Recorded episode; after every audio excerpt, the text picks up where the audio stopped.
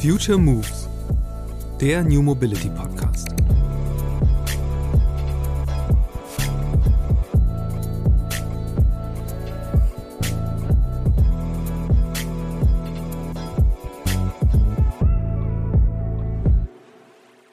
Wie ist es denn dann eigentlich auch mit dem ganzen Thema Flotten Operations, wenn man mal so an den Oslo denkt, die 30.000 Fahrzeuge haben wollen oder Hamburg mit 10.000. Ja, wo findet denn da eigentlich das ganze Waschen, Legen, Föhnen statt? Ja, also wo lade ich die, wo parke ich die?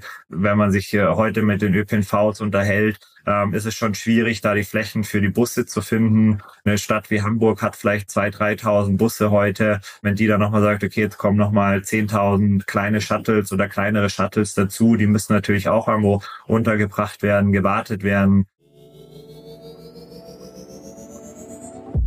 Ist zweimal schon eine Tradition? Vielleicht. Auf jeden Fall habe ich mich sehr gefreut, als Augustin Friedel mir direkt zugesagt hat, als ich ihn gefragt hatte, ob wir wieder einen Podcast zu den Mobility-Trends des kommenden Jahres machen wollen. Denn vor genau zwölf Monaten saßen wir zuletzt für eine Orakel-Episode für den Future Moves Podcast zusammen. Damals ging es viel um die Konsolidierung im Bereich der Mikromobilität, autonomes Fahren und Nachhaltigkeitspläne der Autohersteller, um chinesische Newcomer-Brands, die Ende 2022 ihre Pläne zur Eroberung des europäischen Pkw-Markts angekündigt hatten und natürlich um das Deutschland-Ticket, das wenige Monate später starten sollte. Ein Jahr später ziehen wir nun Bilanz. Wo lag Augustin richtig, wo daneben? Spoiler, er hat eine klare Tendenz zum Richtigliegen. Und natürlich blicken wir auch nach vorn in unserem zweiten gemeinsamen Podcast. Was bringt das Mobility-Jahr 2024? Welche Hypes kann man vergessen? Und welche sollte man im Blick behalten? Die Antwort erfährst du gleich. Kurzer Disclaimer.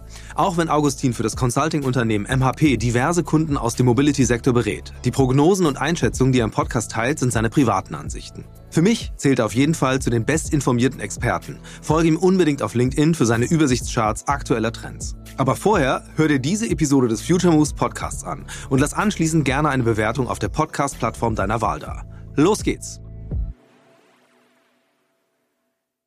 Hallo Augustin, ich freue mich sehr, dass du erneut im Podcast bist. Ja, hallo Christian, das freut mich genauso.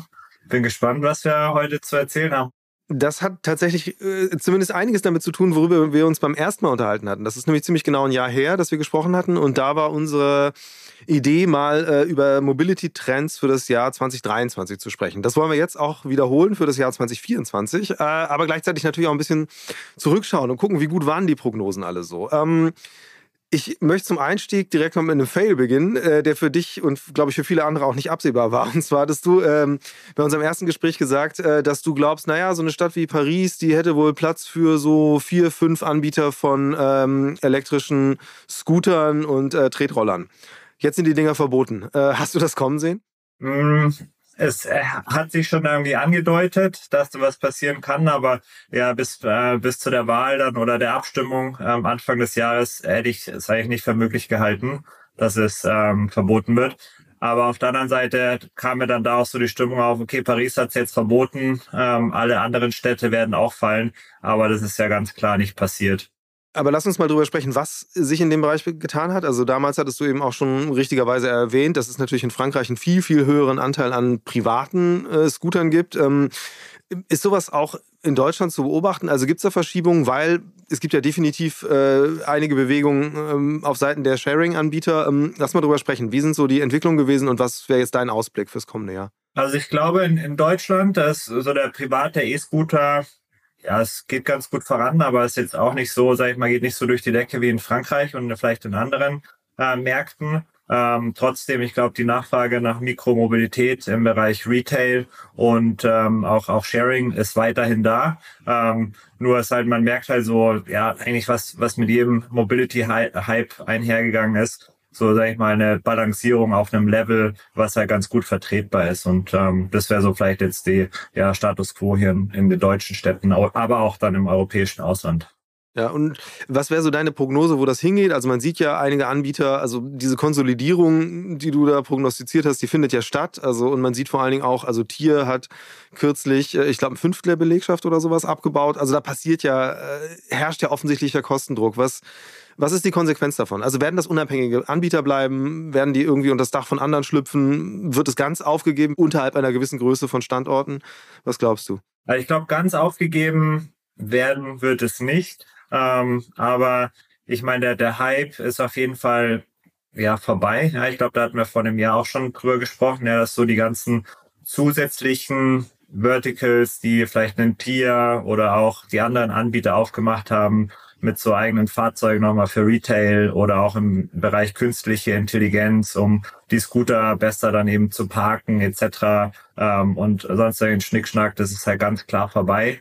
Ähm, der Fokus ist jetzt auf dem Kerngeschäft, dieses dann halt eben entsprechend profitabel zu gestalten. Und ja, dazu wird es gehören, dass man manche Städte schließt, in dem es halt wirtschaftlich einfach keinen Sinn macht, in dem vielleicht dann auch die Regulierung nicht so vorteilhaft ist wie in anderen. Ja, manchen Städten ist es vielleicht erlaubt, den Scooter zu platzieren, aber man muss dann irgendwie eine Gebühr bezahlen. Ähm, das drückt dann wieder auf den Business Case und macht dann wahrscheinlich irgendwann keinen Sinn mehr. Und da äh, sehe ich schon, dass die Unternehmen wie einen Tier, aber auch einen Roy, einen Lime und so weiter dann da halt dann einfach radikal reagieren und äh, die Punkte oder die Städte halt dann aus dem Programm nehmen, ähm, die halt ja noch nicht profitabel sind und absehbar auch nicht profitabel werden. Ja, und ähm, was ich mich frage ist, äh, also Deutschland-Ticket, können wir später auch nochmal drüber sprechen, ähm, hat ja jetzt sehr stark so eine Flatrate-Logik überhaupt in Mobilität, in, äh, in das Thema Mobilität gedacht, gebracht. Ähm, gleichzeitig versuchen ja auch die E-Scooter-Anbieter das zu pushen. Ähm, siehst du da, also verfängt das auch bei den KundInnen? Also, dass wirklich Abos abgeschlossen werden? Also ich glaube, es ist immer verlockend, so aus Anbietersicht, ähm, so Abos und so weiter halt vor Kunde zu bringen. Ja, es, man sieht es auch bei den Großen, den, den Uber, die waren ja eigentlich so die ersten oder einer der ersten, die gesagt haben, okay, es gibt halt hier so ein Uber One, äh, so eine Mitgliedschaft dann eigentlich. Ähm, ist dann meistens gar nicht wirklich so ein Abo, wo du sagst, okay, du hast äh, einen Preis und dann ist halt irgendwie alles drin, sondern sind ja eigentlich eher so Mitgliedschaftsprogramme, äh, zahlst du nicht deine Monatsgebühr und dann kriegst du halt die Vergünstigungen auf die Fahrt oder bei anderen Anbietern dann vielleicht auch noch auf Essen und so weiter. Und es kann funktionieren, wenn man das, glaube ich, richtig implementiert. Und ähm, wenn man sich mal so eine Uhr anschaut, die machen das ja wirklich sehr professionell und auch über alle Ebenen und ähm, spielen das ja auch immer recht prominent, teilweise wirklich in your face in Richtung Kunde. Ähm, bei so anderen Anbietern ist es dann teilweise vielleicht auch mal nachgeahmt und äh, dann aber nicht so gut implementiert. Und das hat dann natürlich auch aus meiner Sicht Effekte auf die, die Erfolgsaussichten und die Nutzungswahrscheinlichkeit. Aber, sag ich mal, jemand, den man darüber gewinnt, ähm, basierend auf äh, Zahlen, Daten, Fakten, die mir vorliegen, jetzt auch aus, aus Shared Mobility Angeboten, das macht schon Sinn, ja. Das, man behält die Kunden dann länger, die fahren häufiger, ähm, die Loyalität wird dann schon gesteigert, aber man muss sie halt dann da reinbringen, ja. Wie schätzt du ein? Also, das ist ja eine Sache, an die ich sehr stark glaube, aber dafür, also für die, für die, für die Größe meines Glaubens relativ wenig Fortschritte sehe. Aber wie schätzt du das ein, äh, was die Integration von Angeboten angeht, wirklich in so ja, multimodale Flatrate-Angebote? Also, ist das ein Szenario, äh, von dem ich mich vielleicht mal lösen sollte, dass ähm, ÖV-Anbieter möglicherweise eben da auch stärker reingehen ähm, und solche, solche Last-Mile-Lösungen enger anbinden an ihre bestehenden Angebote? Ja, das glaube ich also technisch und so weiter ist es ja alles möglich und wurde auch schon häufiger entsprechend umgesetzt. Aber die Kundennachfrage dafür ist aus meiner Sicht nicht da. Ja, also es ist halt so ein bisschen eigentlich wieder am, am Kunden vorbeigedacht. Ist ja eine super Idee, alles auf einer Plattform zu haben äh, und alles darüber bezahlen zu können. Aber letztendlich der, der Kunde bucht dann doch äh, eher die Einzeldienste, wahrscheinlich aus Routine oder aus anderen Gründen, weil er genau weiß, was er jetzt von A nach B nutzt und, und gar nicht so die, den Plattform-Approach schon halt irgendwie braucht. Und ich meine, du hast ja gesagt, so in Richtung ÖPNV oder ähm, öffentliche Anbieter dann auch. Ich meine, das Interesse, sowas vor Kunde zu bringen, ist schon, ist schon vorhanden. Ähm, es gab ja, äh, oder es gibt immer noch, aber nicht mehr lange, ja auch die Initiative Mobility Insight, ähm, die ja quasi vom ÖPNV für den ÖPNV ins Leben gerufen wurde, um da halt so einen Standard zu schaffen von einer Plattform, um ÖV ähm, und aber auch dann die Shared Mobility Angebote auf eine Plattform zu bringen. Das wird jetzt leider eingestellt ähm, Anfang nächsten Jahres, weil es halt nicht funktioniert hat, auch vom Business Case her, von der Governance wahrscheinlich und so weiter.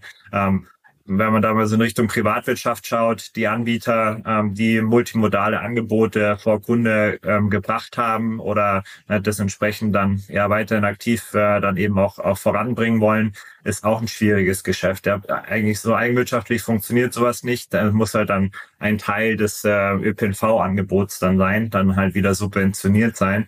Und ähm, was dann vielleicht auch noch, noch mal hinzukommt, ist so, mit welcher App-Landschaft sind denn die, die Städte und ÖPNVs eigentlich unterwegs? Wenn man sich mal ähm, Berlin anschaut, ähm, ich glaube, da gibt es dann so aus Kundensicht ja auch irgendwie fast zehn Apps für ähm, den öffentlichen Nahverkehr von Ticketing über Fahrplanauskunft, über dann nochmal den, äh, den Verbund äh, im, im Umland und so weiter. Da weiß der Kunde ja auch gar nicht, was er wählen soll. Also ich glaube, das sind so, das sind mehrere Punkte, die, ähm, die funktionieren noch nicht so, die kann man, sollte man dann angreifen ähm, und ähm, man muss sich wahrscheinlich auch davon verabschieden, dass es halt sich eigenwirtschaftlich trägt.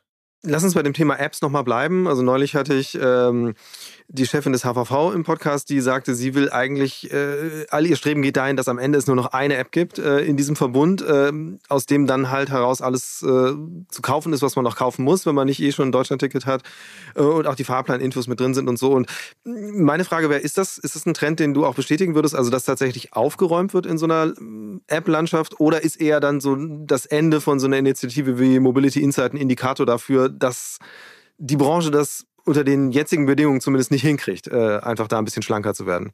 Ja, das muss man, glaube ich, differenziert betrachten. Also es gibt ähm, Städte ähm, oder auch dann Verbünde wie jetzt in, in Hamburg, ähm, die kriegen das anscheinend ganz gut hin. Wobei, da muss man auch sagen, die haben ja auch noch mehrere Apps im App Store mit äh, daneben HVV, Any gibt's ja gerade noch für Ticketing und so weiter.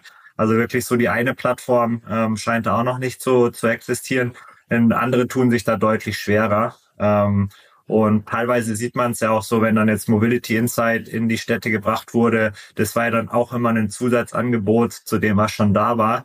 Ähm, also ist so eine klare, sag ich mal, Strategie jetzt deutschlandweit ähm, ist nicht vorhanden. Es gibt einzelne Städte, ähm, die machen das aus meiner Sicht ganz gut. Ähm, aber ich glaube, so, sag ich mal, allgemein gesagt, ist da noch Luft nach oben. Glaubst du denn, äh, jetzt eben in die Zukunft geblickt, äh, Thema Deutschlandticket, äh, hatten wir eben vor einem Jahr darüber gesprochen, meintest du, ist ein gutes Produkt, guter Preis. Ähm, Gefahr ist ein bisschen, die Leute können feststellen, dass das Angebot nicht so toll ist. Äh, merkt man zum Beispiel im Hamburger Umland gerade, äh, gar nicht bedingt durch das Ticket selbst, sondern einfach, dass der, die Personaldecke so dünn ist, dass LokführerInnen fehlen und einfach die Hälfte, glaube ich, sogar der Zugverbindung ausfällt auf bestimmten Strecken. Ähm, das ist natürlich ein Problem, aber jetzt generell, was wäre dein Fazit jetzt nach ähm, eben doch schon mehreren Monaten Deutschland-Ticket und jetzt auch zäh im Ring äh, und gesicherte Zukunft zumindest für die ja, nächste Zeit. Ja, also ich glaube weiterhin, das Deutschland-Ticket ist, ist super, ja, super Angebot, auch, auch vom Preispunkt her. Ähm, ich hätte gedacht, äh, dass mehr Nachfrage dazu, dadurch für den ÖPNV erzeugt wird. Ja, also wenn man jetzt mal in die Zahlen reinschaut, ich habe es jetzt nicht ähm, eins zu eins vor Augen, aber es sind ja doch viele, sage ich mal, die aus ihren Bestandsangeboten, äh, ähm, sage ich mal, Monatsabos und so weiter gewechselt sind. Der wirkliche Zuwachs an Neu-Abo-Kunden ist ja überschaubar, also ich glaube im einstelligen Prozentbereich. Ähm, und dementsprechend ist wahrscheinlich auch so die, die Auslastungsthematik ähm, jetzt gar nicht so vorrangig. Ja, also du hast es selber gesagt, das größere Problem sind wahrscheinlich eher die Busfahrer oder die Zugfahrer oder Zugführer, äh, Zugführerinnen, die nicht ähm, vorhanden sind ähm, und dadurch dann halt für Service ein, einbußen, ähm, dann halt eben sorgen. Aber ich glaube jetzt da, dass man ein ähm, ja, das Problem hat, dass zu viel Nachfrage ist und äh, ähm, deswegen das nicht mehr abgefrühstückt werden kann. Das ist, glaube ich, nicht vorhanden. Wo ich bin so ein bisschen enttäuscht, ähm, dass, oder ich hätte mir mehr erhofft, sagen wir es mal so, dass, dass so ein Deutschland-Ticket dann als Plattform genutzt wird, um da halt dann nochmal Zusatzangebote drauf aufzubauen, sei es in Richtung dann Fahrradmitnahme oder auch Kombination von äh, Deutschland-Ticket und geteilter Mobilität oder vielleicht dann auch über die Mobilität hinaus gedacht, eine Kombination von Angeboten, am Anfang hat man da so einen ja, leichten Spirit gesehen, sage ich jetzt mal. Das äh, gab ja auch verschiedene Webseiten, da konnte man dann sehen, wo kriegst du denn welchen Deal und ähm, äh, wo wird denn, äh, wo werden denn welche Angebote und so weiter dann kombiniert. Ähm, da wäre meine oder vom Java da meine, meine Hoffnung ja drauf, dass da einfach so ein ja, Plattformgedanke entsteht. Man nutzt das Deutschland-Ticket und packt da einfach noch mehr drauf. Ähm, das habe ich bisher nicht gesehen. Ich sehe jetzt auch keine Tendenz, dass da recht viel kommen wird. Ähm, deswegen, das ist eigentlich so, so ein Punkt, wo ich sagen würde, okay, da hat man eigentlich eine Chance verpasst. Wobei die Frage natürlich auch so ein bisschen ist, warum ist das gescheitert? Also Anna-Theresa Korbut vom HVV meinte, sie hätten äh, unter recht hohem Aufwand eben auch so eine Mitfahrregelung dann angeflanscht als Add-on, äh, die am Ende, glaube ich, von 2000 Leuten nur gebucht wurde. Also ist es vielleicht tatsächlich, also stellt man sich, wünscht man sich dazu sehr den multimodalen Kunden äh, oder woran scheitert das? Ja, das, das könnte wahrscheinlich auch wieder der Punkt sein, dass man sagt, okay, so eigentlich ist es ja eine gute Idee ähm, und müssten doch eigentlich viele nutzen und viele kombinieren. Aber dann ist wahrscheinlich die, die Nutzergruppe ähnlich wie bei so wirklichen Maßangeboten doch wieder überschaubar. Ähm, und dann macht es halt wahrscheinlich gerade für so ähm, ja in, in größeren Städten oder wahrscheinlich auch in kleineren dann, dann weniger Sinn. Ja, das ist bestimmt eine Herausforderung. Ähm, aber wenn man, man kann ja auch mal so in Richtung Privatwirtschaft dann eben schauen, also Unternehmen, die ja dann auch sagen, okay, wir integrieren vielleicht ein, äh, ein ÖPIN oder ein, ein Deutschland-Ticket in ähm, unser Scooter-Angebot oder halt bei FreeNow oder sowas, die waren ja die einzigen, die es dann irgendwie integriert haben, ähm, aber da halt dann auch nur als, als Integration und als, als Buchungsplattform, aber jetzt halt dann nicht wirklich kombiniert mit, mit anderen ähm, Ticket äh, oder mit anderen Mobilitätsangeboten und so weiter. Ähm, ja, das ist äh, wahrscheinlich auch wieder, ja, ich glaube einmal, es ist halt super komplex, da erstmal dran zu kommen an so ein Deutschland-Ticket, dass man es auch integrieren kann. Ähm, und dann ist es wahrscheinlich auch bei den meisten halt jetzt nicht Kernfokus, da bestimmte Bundles draus zu zu bauen und dann vor Kunde zu bringen ähm, und dann der, der letzte Punkt dann entsprechend mit ähm, dem äh, mit dem Thema okay wie, wie hoch ist denn wirklich die Nutzerzahl Frage wäre natürlich, die sich daraus ableitet, äh, jetzt mal aufs kommende Jahr geblickt. Ähm, was glaubst du, was wird da passieren? Also welchen Bewegungsspielraum gibt es eigentlich? Weil ich meine, was ja letztlich nach wie vor geschaffen wurde, ist äh, mal ein Case dafür, äh, dass man den öffentlichen Nahverkehr bundesweit als ein Produkt sozusagen denken kann und nicht nur als Lösungen, die halt regional unterschiedlich sind und man kann das sowieso nicht vereinheitlichen und äh, man muss immer Spezifika berücksichtigen. So das Denken, das halt vorher sehr, sehr, sehr stark war, gab es ja zumindest auf einer Ebene jetzt mal, was Ticketing angeht, ein Gegenbeweis. Ähm, ist diese Erfahrung sozusagen, ist sie noch groß genug, dass wir da Dinge jetzt auch sehen werden, die eine ähnliche Relevanz haben können, die dieses Produkt noch verbessern? Oder glaubst du, dass tatsächlich jetzt einfach die Luft raus ist für Innovationen, äh, die über das hinausgehen, was halt dann jeder in so um seinen Kirchturm herum macht? Also meine persönliche Meinung war das schon eher so ein Einmal-Ereignis, ähm, jetzt so äh, deutschlandweit das, das Ticketing halt da hinzubekommen. Was ich jetzt äh, verstärkt sehe, ist halt, dass jeder wieder im Klein-Klein weiterarbeitet. Also klar, das Deutschland-Ticket ist da. Äh, manche sind wahrscheinlich auch nicht äh, so richtig zufrieden damit, äh, weil ja dann auch irgendwie Einnahmen wegfallen und anders irgendwie finanziert werden muss. Ähm, ähm, wann das Geld kommt und was dann auch in 2024 passiert und so weiter, ist, ist glaube ich, auch für manche noch nicht so ganz transparent. Ja, also ähm, da ist ähm, die, ja, da ist, da sind viele der, der ÖPNVs aus meiner Sicht auch noch so ein bisschen in der, in der ähm, sag ich mal, skeptischen Haltung und Ab, äh, Abwartehaltung. Und dann, was so Innovationen betrifft, ich glaube, da ist halt dann einfach die, die Industrie ist so zerklüftet, die Verbünde sind, sind so fragmentiert, ähm, die, die kämpfen da gefühlt eher gegeneinander, als dass sie miteinander halt dann arbeiten. Man sieht es ja auch so ein bisschen jetzt bei dem Mobility Insight, ja, war eigentlich auch äh, eine, eine gute Initiative, da mal deutschlandweit ähm, entsprechend auf, auf einen Standard zu setzen und auf eine Plattform. Das hat halt auch nicht funktioniert. Ähm, ich, also meine Erwartung wäre für 2024, dass wir da jetzt keine großen äh, Innovationen auf äh, eben Bundesebene erwarten, sondern halt, ähm, dass da wieder im, im Klein-Klein äh, dann gekämpft wird. Und wie siehst du das beim Thema Struktur, Struktur, wie die Branche sich selbst aufstellt? Also letztlich ist ja so ein bisschen verbunden äh, mit der, der finanziellen Regelung, die es gerade gab, auch der Arbeitsauftrag vom Bundesministerium zu sagen, guckt mal, ob, wo ihr eigentlich Kosten sparen könnt. Also sprich, am Ende ähm, die Zahl der Verbünde zu reduzieren, einfach Effizienzen darzuheben durch Fusionen. Glaubst du, dass, was, dass das was ist, was man jetzt wirklich dann schon beobachten wird? Glaube ich nicht. Also ich, die Diskussionen werden bestimmt weitergehen. Aber ich glaube, äh, dass wir jetzt wirklich sehen, dass verschiedene Verbünde zusammengehen oder dass dann entsprechend konsolidiert wird, das wird 2024 noch nicht passieren.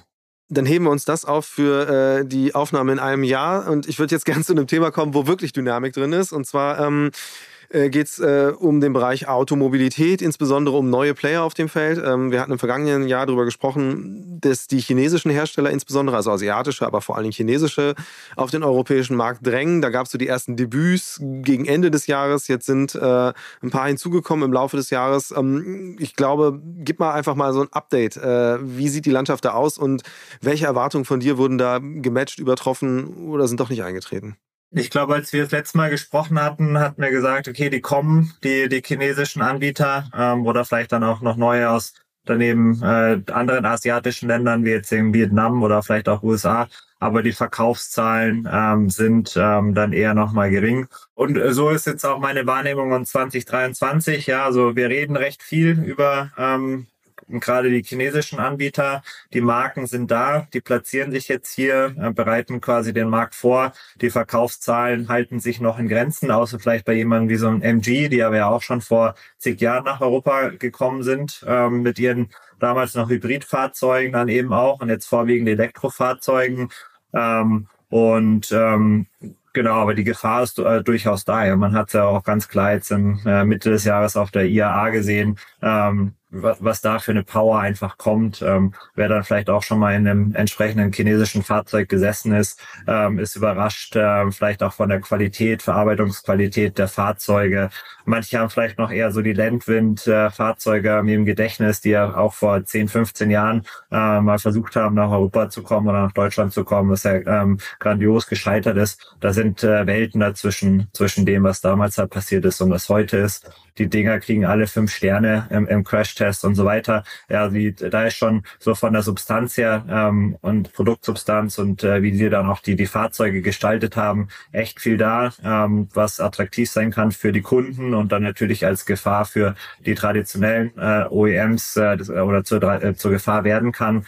Ähm, aber man muss halt auch, auch äh, wirklich im Hinterkopf noch behalten, dass es halt dauert, äh, Marktstrukturen aufzubauen, um dann halt signifikante Volumen dann abzusetzen. Wobei, letztens, wir hatten uns getroffen auf einer äh, Konferenz, äh, die sich sehr stark auf den Autohandel ausgerichtet hatte und da waren eben entsprechend viele Händler da und ähm, ich hatte zumindest das Gefühl, dass es eine sehr große Offenheit gibt, weil vor allen Dingen auch, weil diese chinesischen Hersteller die Modelle einfach eine Lücke füllen, wo europäische Anbieter gerade nicht viel zu bieten haben, nämlich einfach preiswerte Fahrzeuge wirklich preiswert sind sie ja auch noch nicht. Ja, also wenn man sich so einen BYD anschaut, ähm, die sind ja, positionieren sich ja äh, in Europa auch eher als Premium. In China sind sie ja wahrscheinlich eher auch im, im Volumenbereich dann angesiedelt. Da sind sie ja mittlerweile der, der größte, also haben sie ja sogar Volkswagen überholt als, ähm, sag ich mal, die, die Marke mit, mit dem höchsten Absatz ähm, was ja auch ein Novum war Anfang, Anfang dieses Jahres. Davor hatte ja Volkswagen den, äh, den ersten Platz inne für, ich glaube, mehrere Jahrzehnte, also weiß ich gar nicht wie lange, aber auf jeden Fall ähm, schon, die waren da schon der, der Marktführer. Und wenn die jetzt nach Europa kommen, dann sind sie vom Preis her, setzen sie auch erst weiter oben an. Klar, wahrscheinlich dann auch mit dem äh, der Möglichkeit, dann noch zu reduzieren. Ähm, und die haben natürlich auch angekündigt, dann weitere preiswerte Modelle äh, in den, oder halt hier rüber zu bringen. Ähm, die sind aber dann immer noch teurer als, als in China, das muss man auch dazu sagen. Und ich glaube halt auch, was auf dem Handel ähm, oder auf der Handelsseite ähm, noch da zuspielt, warum die offen sind, ist halt auch einfach die ganze, dass sich die äh, komplette Beziehung Handel und OEMs ja auch wandelt von ähm, oder jetzt hin zum äh, Agenturgeschäft. Ähm, der Händler kauft vielleicht gar nicht mehr die Fahrzeuge vom äh, OEM und hat dann da kann dann damit äh, machen, was er möchte so ungefähr, sondern die sind halt da in ein engeres Korsett dann mit eingebunden, ähm, haben vielleicht gar nicht mehr dann noch die Kundendaten, haben nicht mehr die Preishoheit und so weiter. Teilweise ist da, sind die OEMs dann ja auch darauf ausgerichtet, die Handelsstandorte zu reduzieren. Ein Autohändler möchte sein Geschäft natürlich auch nicht aufgeben, deswegen schaut dann auch rechts und links, was kann er denn sonst noch machen, welche Marke kann er sonst noch mit reinnehmen. Also ich glaube, das sind einfach mehrere Faktoren, die da mit reinspielen, dass gerade der Handel auch das Interesse hat, da weitere Marken mit aufzunehmen lass uns zu einem Thema kommen, über das wir, also können wir wahrscheinlich relativ kurz halten. Ähm, hatten wir letztes Jahr auch drüber gesprochen. Ähm, Auto-Abos. Ähm, da war noch so ein bisschen deine These, okay, die OEMs verpassen da gerade ein Geschäft. Äh, jetzt ist ein Jahr weiter. Ich würde sagen, die OEMs sind noch weiter entfernt von dem Geschäft. Ähm, aber was wäre jetzt so dein, dein Blick nach vorne? Also ist das, läuft sich das jetzt langsam doch auch tot oder wird das ein, ein Feld sein, das sich weiter stabilisiert und irgendwann tatsächlich signifikanten Marktanteil ausmachen? Also ich glaube, wie auch viele andere Mobilitätsthemen äh, hatten wir, hatte man einen unheimlichen Hype. Ähm, also ich, äh, wir hatten ja, glaube ich, auch auf der Konferenz drüber gesprochen. Ähm, ich bin jetzt seit äh, mehr als zehn, äh, elf Jahren äh, in dem Metier Mobility, Mobility Transformation tätig. Und es kamen immer Themen, sei es irgendwie ein Ride-Hailing, das wurde hochgejubelt bei einem Uber, und dann äh, wurde es für tot gesagt und äh, es hat sich dann doch dann ganz gut einbalanciert. Das gleiche halt für irgendwie Mikromobilität oder Carsharing und so weiter. Und ähnliches beobachte ich jetzt auch bei, bei dem Thema ähm, Car Subscriptions. Ähm, vor einem Jahr, vor zwei Jahren war das ja auch, sag ich mal, in Deutschland oder in Europa ein unheimliches Hype-Thema. Ähm, Mittlerweile sieht man da dann auch wieder eine Konsolidierung von den Anbietern. Ähm, manche sind komplett verschwunden, manche haben sich dann eben zusammengeschlossen ähm, und so weiter, um, um weiterhin dieses Geschäftsmodell anzubieten. Die Nachfrage ist, ist weiterhin da. ähm, aber halt nicht mehr, also es äh, verändert halt nicht von heute auf morgen die gesamte, den gesamten, sag ich mal, Bezug von Fahrzeugen, sondern ähm, das wächst halt langsam dann eben auch und da ähm, ja ja die, die Transformation oder diese Anpassung findet gerade halt einfach statt ähm, auf Startup-Seite, aber auch dann auf OEM-Seite. Ähm, auf OEM-Seite ist, glaube ich, wenig passiert, auch in, äh, in dem letzten Jahr in dem Feld. Vielleicht außer bei, bei Volkswagen mit Auto-Abo über die AG, die dann halt gesagt haben, okay, wir machen es jetzt auch vielleicht für B2B-Kunden und so weiter. Ähm, ansonsten die anderen größeren OEMs, die, die haben zwar noch äh, ähm, das Angebot, aber ist jetzt nicht, nicht wirklich so, so im Fokus. Ähm, ja, das ist halt, glaube ich, hat sich mittlerweile so ganz gut in die Angebotslandschaft mit, mit eingefügt. Ähm, von den Konditionen her ist es auch nicht mehr so wie am Anfang, dass man gesagt hat, okay, du kannst es eigentlich jederzeit zurückgeben und äh, hast vielleicht eine monatliche Laufzeit und, und so weiter, sondern es entwickelt sich ja in Richtung so vielleicht Operating Lease mit halt dann eher einer kürzeren Laufzeit, nicht irgendwie 36 Monate, sondern vielleicht irgendwie so 12 bis, bis 18 Monate. Also da sind so, sag ich mal, an mehreren Parametern hat da so ein ganz gute, sag ich mal, ja, hat sich's ganz gut oder hat sich's verändert ähm, und jetzt so eine Basis geschaffen, glaube ich, wo es halt dann einfach ähm, ja langsam weiter wächst dann. Ein Thema, über das wir gar nicht gesprochen hatten im vergangenen Jahr, was aber dieses Jahr zumindest für mich sehr präsent war, ist dieser ganze Bereich äh, Jobrad, Fahrrad, äh, weil du eben gerade auch äh, Volkswagen ähm, erwähnt hattest. Die haben das ja tatsächlich auf, äh, auf der IAA zu einem Element der, der, Keynote gemacht, dass jetzt tatsächlich der Konzern auch einsteigt in dieses ähm, Fahrrad-Leasing-Geschäft. Ähm, ist das, se sehen wir da so erste Vorboten, dass tatsächlich die OEMs sich doch auch mobility-mäßig ein bisschen breiter aufstellen oder ist es tatsächlich in dem Fall einfach nur äh, boomendes Segment mit Wachstumspotenzial? Potenzial und da möchte jetzt irgendwie der Finanzarm von Volkswagen mit, mitmischen? Also ich glaube, dass sich die OEMs oder sie zumindest versuchen, sich breiter aufzustellen. Das, das hat man ja schon die letzten Jahrzehnte. Ja, es ging ja hat ja vielleicht angefangen von irgendwie Shared Mobility über äh, Carsharing, dann irgendwie, was man auch mit Ride-Hailing bei einem Moja sieht in, in, in Hamburg und auch bei, bei anderen Anbietern, vielleicht auch durch Investments sich da einfach diversifiziert, auch im Bereich Mikromobilität gibt's ja auch verschiedene OEMs, die da aktiv waren oder immer noch aktiv sind, so wie in, wie in Seat, irgendwie in Spanien oder jetzt in Kinto, in, äh, ich glaube, irgendwo in den, in den Nordics. Genau, also die, die Ambition, ähm, eben sich da strategisch breiter aufzustellen ähm, bei den OEMs oder dann auch den Finanzierungsarmen der, der OEMs, ähm, die existiert ja schon seit, seit mehreren Jahren ähm, aus, aus meiner Sicht. Und ich glaube jetzt dieses Thema Jobrat ähm, ist halt ja, wenn man, also ihr hattet ja auch den super Podcast äh, mit den beiden Jobrad-Gründern, ist halt eine, ja, eine super Story, ja. Also die innerhalb von kürzester Zeit hast du da ein Business aufgebaut mit einer jährlichen Runrate von über einer Milliarde, ich glaube 1,4 Milliarden waren es oder sowas. Ist natürlich ähm, schon spannend dann auch für, für die ähm, äh, OEMs oder dann auch für andere Captives vielleicht da halt dann eben reinzuschauen. Ähm, ich bin gespannt, wie, wie sie sowas dann hinkriegen. Ja, aber bei Jobrad ist es halt dann wirklich Teil des äh, Geschäfts oder Kern des Geschäfts. Bei so einem, äh, bei so einer VWFS oder auch vielleicht bei anderen ist es halt dann eher eine strategische Entscheidung, äh, da reinzugehen. Und die Umsetzung ist halt dann vielleicht doch schwieriger als gedacht. Ähm, also so vom, vom Ansatz her finde ich super. Äh, ich hoffe halt auch wirklich, dass sie es halt dann schaffen, da ähm, Fuß zu fassen, um, um da halt dann nochmal, ja, oder dieses, sag ich mal, interessante Geschäftsmodell halt dann wirklich auch aufzubauen und vor Kunde zu bringen. Glaubst du, dass das Thema Fahrrad auch stärker ins Autohaus wandern wird tatsächlich? Also wir hatten ja da ähm, auf der auf der mobile.de war Ausrichter dieser Konferenz, über die wir schon zwei, dreimal gesprochen hatten, äh, waren ja auch tatsächlich mehrere Protagonisten, also sogar tatsächlich, äh, was ich vorher gar nicht wusste, ähm, Betreiber von Autohäusern, die eigene äh, Fahrräder, also unter einer eigenen Brand ähm, herstellen. Also ist das ein Thema? Rücken da wirklich zwei Mobilitätslösungen zusammen? Mm, ich glaube, muss man auch so ein bisschen differenziert betrachten. Wir kommen halt aus einer unheimlichen Hype-Phase. Ja, in den letzten zwei, drei Jahren war halt das Fahrrad, wurde halt nach oben gejubelt ähm, und die Verkäufe gingen halt durch die Decke, äh, hauptsächlich von E-Bikes. Wenn man sich jetzt so die, die Medienlandschaft anschaut und äh, ähm, eben die Berichterstattung über größere, sag ich mal, Fahrradketten oder auch, auch Hersteller, äh, Konsortien und so weiter, ähm, die sind, den gibt's, also ja, die, da ist der Hype halt, oder die merken halt auch die, die Veränderungen halt einfach in, in der Wirtschaft.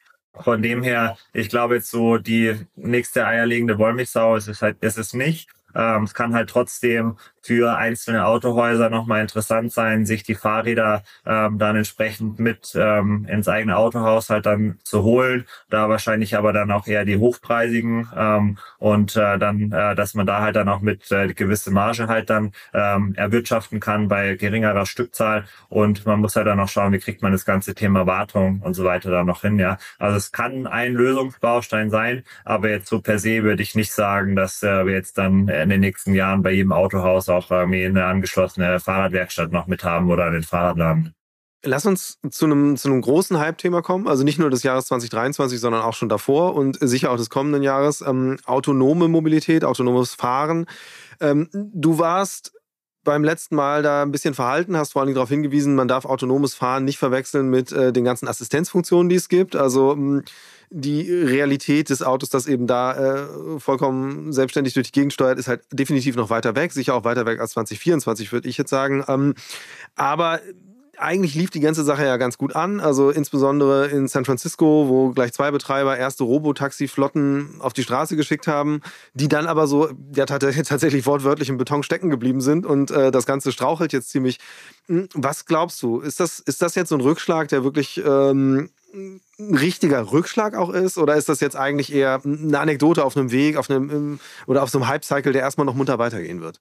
Also ist halt die Frage, für wen ist es oder was sagst du, für wen soll es ein Rückschlag sein? Also wenn du dir den Cruise anschaust, die ja so als neben Waymo in den USA als ja einer der führenden ähm, Auto oder Anbieter für autonomes Fahren halt gesehen werden, für die ist es auf jeden Fall ein Rückschlag. Ähm, für die Industrie wahrscheinlich erstmal auch, ja, aber das, ähm, das lässt sich, glaube ich, schneller wieder aufholen.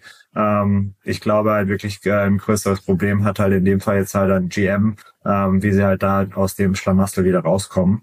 Ähm, da bin ich echt mal gespannt, was da auch 2024 dann, dann passiert, äh, wie es da halt dann noch weitergeht. Ja. Und was glaubst du, also im Bereich jetzt auf die deutschen OEMs, wird da noch mehr kommen? Also, weil das, was es bislang gibt, ist ja eher überschaubar. Also, ich meine, es ist letztlich äh, halt auf der Autobahn kann man ein bisschen ähm, das Auto übernehmen lassen und sich zurücklehnen und äh, man kann es in ein paar, paar, eine Handvoll Parkhäusern kann das Auto alleine einparken. Das ist ja eigentlich bislang das Angebot, das es gibt. Wird es mehr werden? Ja, also was du da ja gerade angesprochen hast, das sind ja auch wieder die, die ADAS-Systeme. Klar, ja. Da wird auf jeden Fall mehr kommen. Ähm, da kann ich auch nur empfehlen, wirklich nochmal nach China zu schauen, was da passiert. Ja, also hier sprechen wir über so einen Mercedes oder BMW, die halt dann Level 3 ähm, auf der Autobahn bei bestimmten ähm, Geschwindigkeiten und Wetterbedingungen halt ermöglichen. Wenn du da nach, nach China schaust, dann bist du halt nicht auf der Autobahn, sondern im urbanen Raum ähm, und wer mal in Shanghai oder Shenzhen unterwegs gewesen ist und weiß, wie da sich Fahrräder, ähm, Fußgänger und Autos die Straßen teilen ähm, und so weiter, ist das schon, schon erstaunlich, was da ähm, entwickelt wurde. Ähm, die dürfen es noch nicht Level 3 nennen, aus Sicht Regulierung ähm, und so weiter. Aber das ist schon echt beeindruckend, was da passiert. Ähm, die werden natürlich auch den Druck auf die traditionellen OEMs dann erhöhen. Ähm, weil die natürlich dann auch ihre Produkte wieder in China verkaufen möchten und müssen. Ähm, und da müssen wir halt dann mithalten. Und auf der anderen Seite, klar, wir haben jetzt schon einige chinesische OEMs, die halt hier rüber äh, gekommen sind. Ähm, das wird auch nochmal mehr und dann kommen halt dann auch die ähm, autonomen Fahrfunktionen einfach auch dann weiter nach Europa. Ja, also da sind dann auch ganz spannende Player unterwegs, wie so ein Huawei, ähm, die kennen wir von einem Smartphone ähm, und äh, vielleicht dann in einem Betriebssystem für äh, dann eben Smartphones. Aber die sind in China mittlerweile einer der, der zwei führenden Anbieter für ähm, ADAS-Systeme ähm, und dann halt eben auch ähm, Autosoftware. Und ähm, Genau, die haben natürlich äh, dann auch ähm, Ambitionen, wahrscheinlich ihr ähm, ihr Geschäft auszuweiten mit mehreren Marken in China und so weiter. Und äh, es äh, ist wahrscheinlich, wahrscheinlich auch irgendwann absehbar, dass die mal ähm, dann aus China raus expandieren in andere Märkte. Ähm, also da erwarte ich schon, dass einiges passiert. Davon ähm, trennen würde ich das komplette Geschäft von Level 4 ähm, Fahrzeugen dann, ähm, gerade hier in Europa. Ähm, da sprechen wir dann ähm, eigentlich auch nicht mehr über die, äh, den MIV, ähm, sondern eigentlich über den ÖPNV. Und äh, das sind dann halt komplett andere Gefäße, die man dafür dann braucht und, und Systeme.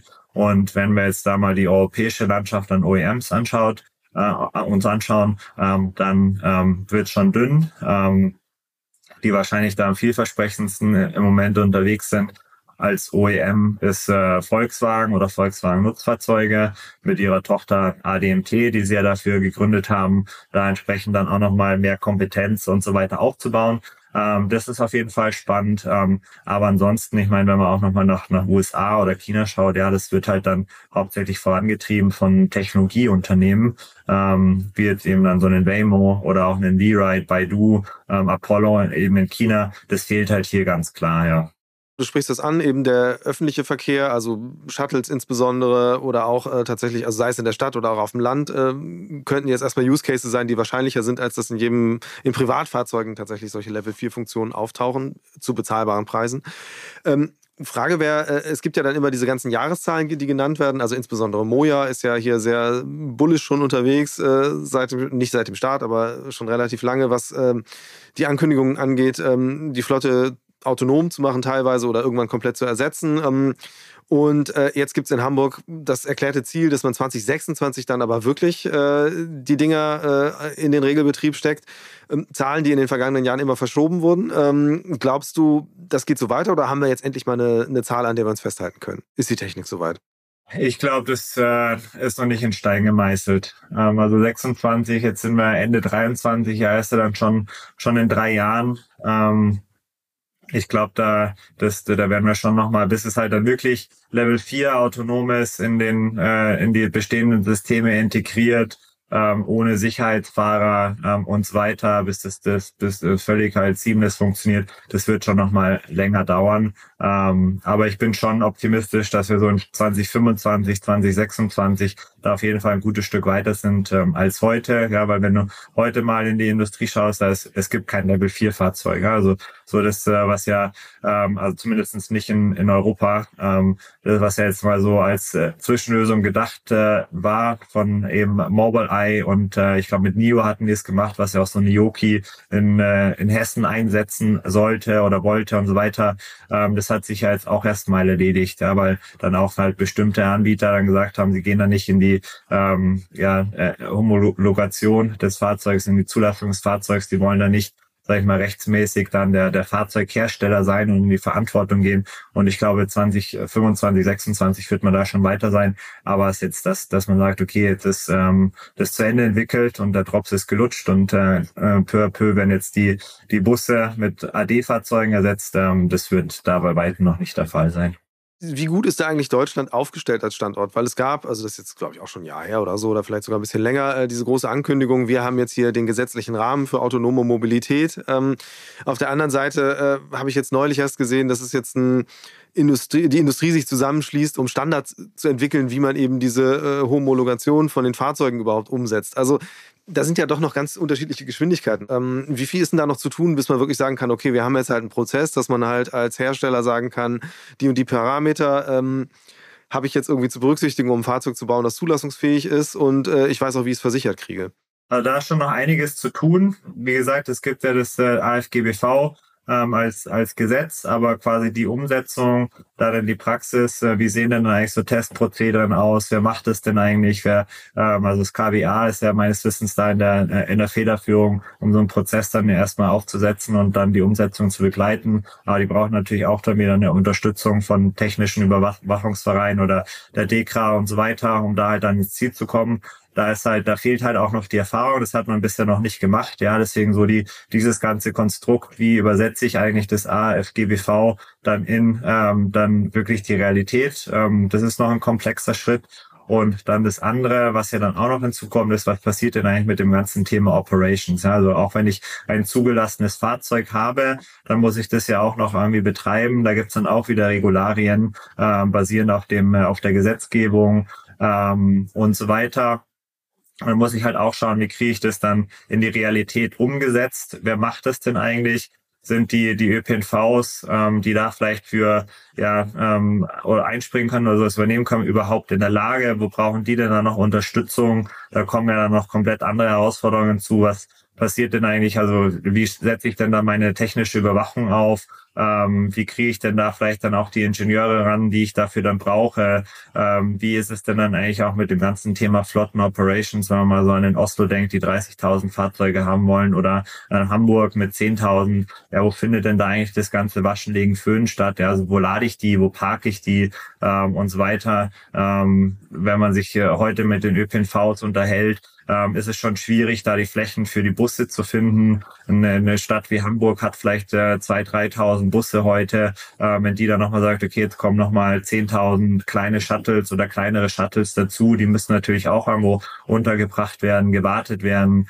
Wie sieht's denn eigentlich aus mit den technischen Systemen? Du hast ja ein hochkomplexe ähm, ja, AD-Tech-Stacks wahrscheinlich in den Fahrzeugen. Darf sie der Mechaniker von der Hochbahn oder von, weiß ich nicht, der BVG hier in Berlin äh, vielleicht überhaupt anfassen oder muss dann da halt irgendwie der ein Mobile Eye nochmal die Technikteams aufbauen und so weiter. Ja. Also ich glaube, da neben dem ganzen Regula regulatorischen Teil eine viel größere Baustelle sehe ich da eigentlich noch in dem ganzen operativen Teil. Ähm, und ähm, genau, auch da erstmal die Erfahrung zu sammeln, die jetzt einen Cruise in, in San Francisco gemacht hat oder auch andere in, in den USA oder in China. Ähm, das fehlt hier auch noch komplett. Klingt aber zumindest ja so, dass da sich einiges bewegen wird in, in nächster Zeit. Ähm, ich würde gerne, weil die Zeit rast, äh, jetzt noch mal ein bisschen das Ganze öffnen, mal sich, dass wir uns mal lösen von dem, worüber, äh, also wo wir, wo wir Updates geben, sondern wirklich mal darüber sprechen. Was ist denn so im vergangenen Jahr? Was sind denn Dinge gewesen, wo du sagen würdest, das ist eigentlich ein Trend, den habe ich so nicht auf dem Zettel gehabt? Äh, was waren die Überraschungen für dich? Also die Überraschung, wir hatten es anfangs schon angesprochen. Ähm, auf jeden Fall ist mit Paris. Ähm, klar war erstmal ja wahrscheinlich fast schon Schock oder zum Überraschungsmoment für, für die gesamte Industrie, dass, dass äh, da wirklich ähm, ein Verkehrsmittel, was da vorher auch, ähm, wenn man gerade in Paris ja auch, auch anfangs ähm, ja, aktiv installiert wurde, ähm, dann doch wieder verschwunden ist. Ähm, letztendlich muss man sagen, okay, jetzt äh, der, der Impact ist wahrscheinlich doch nicht so hoch gewesen. Ja, die, die Leute oder die Mikromobilitätsangebote in Paris sind natürlich noch super mit halt dem öffentlichen Bike-Sharing ähm, und dann eben auch ähm, ja, den, den ganzen privaten äh, Fahrrädern, die noch, also von den privaten Anbietern, die noch mit dabei sind, sei es von dem Tier, Dot und wer da, wer da sonst noch Lime ist, glaube ich, noch mit, mit äh, dabei. Ich glaube, das hat sich ganz gut ausbalanciert. Ähm, das war eigentlich so der, ähm, ja, der größte Überraschungsmoment. Und ähm, dann springen wir direkt äh, wieder ins Jahr 2024. Ähm, was sind jetzt noch äh, Entwicklungen, die du schon beobachtest, wo du sagst, das wird auf jeden Fall was sein, worüber man redet in den nächsten zwölf Monaten? Ich glaube so, also so Richtung Kunde wird da glaube ich gar nicht so viel passieren aus meiner Sicht. Ja, also es wird weiterhin, äh, wir werden weiterhin die Modes haben, die wir kennen, ja Carsharing, ähm, vielleicht auch einen, äh, einen Ride-Hailing weiterhin oder auf jeden Fall Ride-Hailing weiterhin und, und Mikromobilität wo wir halt mehr sehen werden, ähm, zumindestens die, die sich halt dafür interessieren, ist halt so, was passiert eigentlich hinterm Vorhang.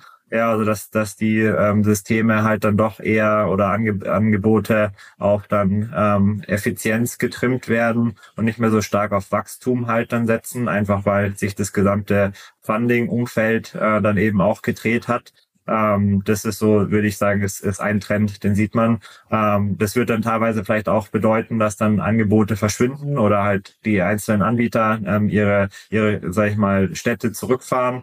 Ähm, um da halt dann auch äh, eine längere Run-Rate zu haben. Ähm, das würde ich auf jeden Fall auch sehen. Genau. Und vielleicht noch ein, ein was mir gerade noch eingefallen ist, ein, ähm, was auch eine Überraschung war in für jetzt 2023, war eigentlich so das Sterben von ähm, den ähm, eher den den E-Mopeds, ja, also den, dem Rollersharing. Das hat man ja auch in, in mehreren Märkten gesehen, gerade so in, in Holland, ähm, wo es ja doch eins der ähm, ja, beliebteren Mobilitätsangebote waren. Also größere Anbieter haben da nicht überlebt und da hat eine Konsolidierung stattgefunden. Wenn man jetzt auch so in Richtung Italien schaut oder oder Spanien und Frankreich jetzt ja auch, ähm, dass da sich dann auch einzelne Anbieter entweder zurückgezogen haben, bewusst, ähm, oder halt sich jetzt dann äh, entsprechend in finanzielle Schwierigkeiten ähm, geraten sind. Das war auf jeden Fall auch nochmal so ein ja, Überraschung eigentlich oder ähm, äh, für jetzt 2023, ähm, die man da gesehen hatte, dass, dass dieses Geschäftsmodell halt wahrscheinlich doch nicht so ähm, profitabel und nachhaltig ähm, dann eben realisierbar ist, äh, wie man vielleicht nochmal die Jahre davor dachte. Und äh, ein Punkt, der mir jetzt gerade noch einfällt, ist äh, dieses ganze große Feld Nachhaltigkeit, also sei es bei der Produktion von Fahrzeugen oder auch ähm, dem Betrieb. Äh, was glaubst du, das ist ja auch relativ groß gespielt worden, in 22 fast noch größer als in 23. Ähm, was glaubst du, wie entwickelt sich das weiter? Also werden wir weiter diese sehr hart geführten Diskussionen um Rohstoffe haben äh, für die Elektromobilität oder Antriebswende im Größeren gedacht? Oder ist das was, wo du sagen würdest jetzt so, nee, das läuft langsam in bestimmten Bahnen und äh, Nachhaltigkeit ist jetzt weniger ein Aspekt? Ja, also ich glaube, da muss man auch wieder trennen so zwischen Konsumentendiskussion und Meinung und dann, was passiert eigentlich hinterm Vorhang. Ähm, also ich nehme das auch so also wir hatten ja auch die letzten Tage, hatte ich mit Kollegen, Kolleginnen darüber gesprochen, so aus Konsumentensicht ist, glaube ich, Nachhaltigkeit ähm, hat dann Priorität verloren. Ja, also man, ich habe auch über mich danach gedacht, so okay, ähm, es gab eine Zeit, da ist man dann vielleicht mehr in Bioladen gegangen und hat halt bewusster eingekauft und so weiter. Ähm, jetzt äh, ist halt dann vielleicht aufgrund des, äh, sag ich mal, der wirtschaftlichen Rahmenbedingungen und so weiter, Inflation, ähm, sind da halt dann einfach andere Faktoren ausschlaggebend. Ja, dann ist halt nicht mehr Nachhaltigkeit der Hauptgrund, sondern äh, oder sag ich mal der Haupttreiber für eine Kaufentscheidung, sondern halt dann vielleicht eher wieder der, der Kostenfaktor. Und das zieht sich, glaube ich, so ein bisschen durch. Ähm, jetzt so meine Vermutung da und dann so Richtung Nachhaltigkeit in den Produkten, in den Lieferketten. Ähm, da passiert unheimlich viel. Ja, das, äh, aber das, da kriegen die Konsumenten dann meistens ähm, gar nicht viel mit, sondern geht's halt dann auch wirklich um, sag ich mal, wie kriege ich da meine Transparenz hin, wie kriege ich da die Sicherheit in Bezug auf Nachhaltigkeit, ähm, jetzt nicht nur in, in Bezug auf irgendwie Emissionen oder Rohstoffe hin, sondern halt auch auf Menschenrechte, ähm, und alles, was dazugehört. Da passiert eigentlich schon recht viel, aber das passiert halt eigentlich auch so eher in den Unternehmen. Ähm, ist mehr ein Prozessthema dann, was jetzt nicht so nach außen gespielt wird dann.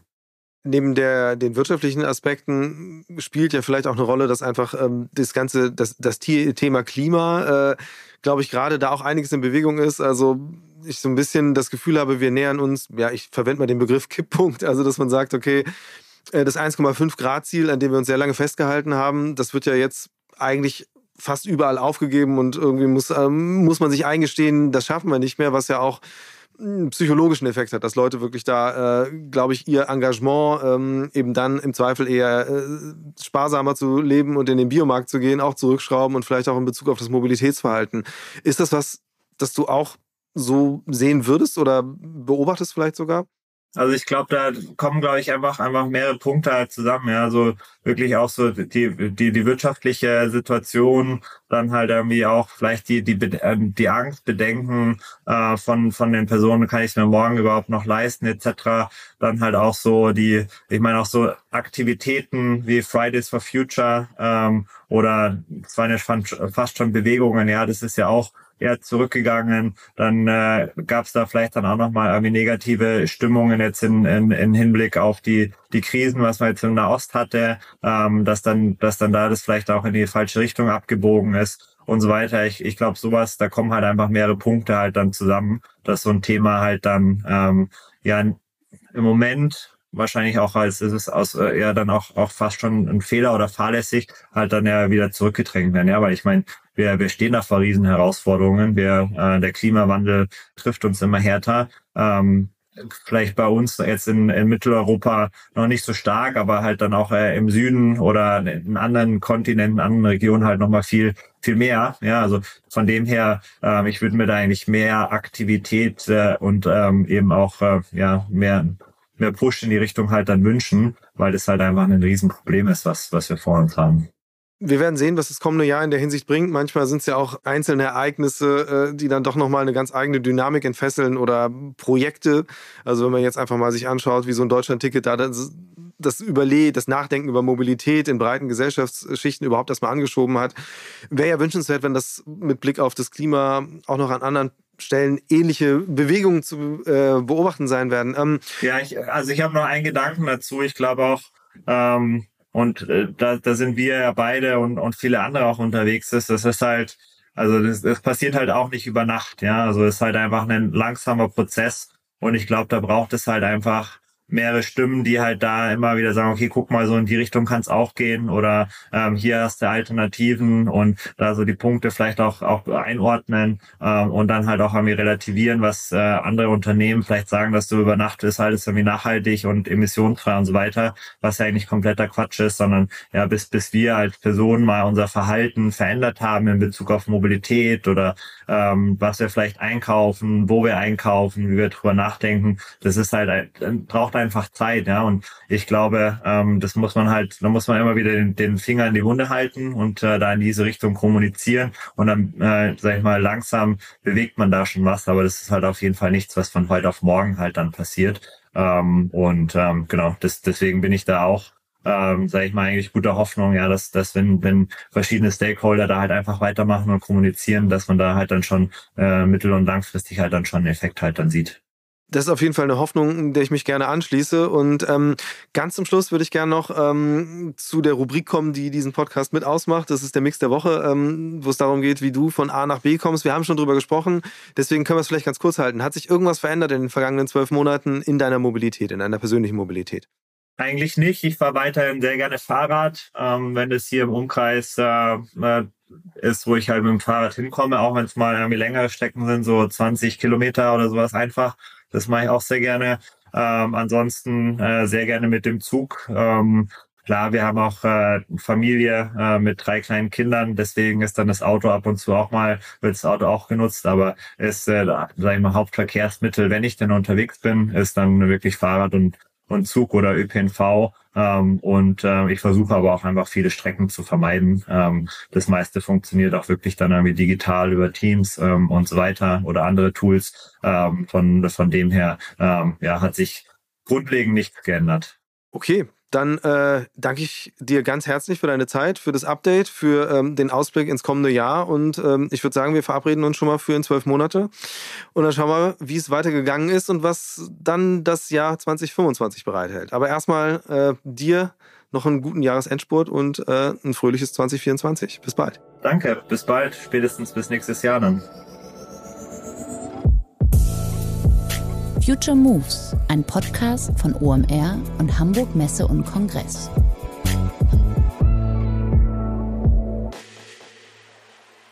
Dieser Podcast wird produziert von Podstars bei OMR.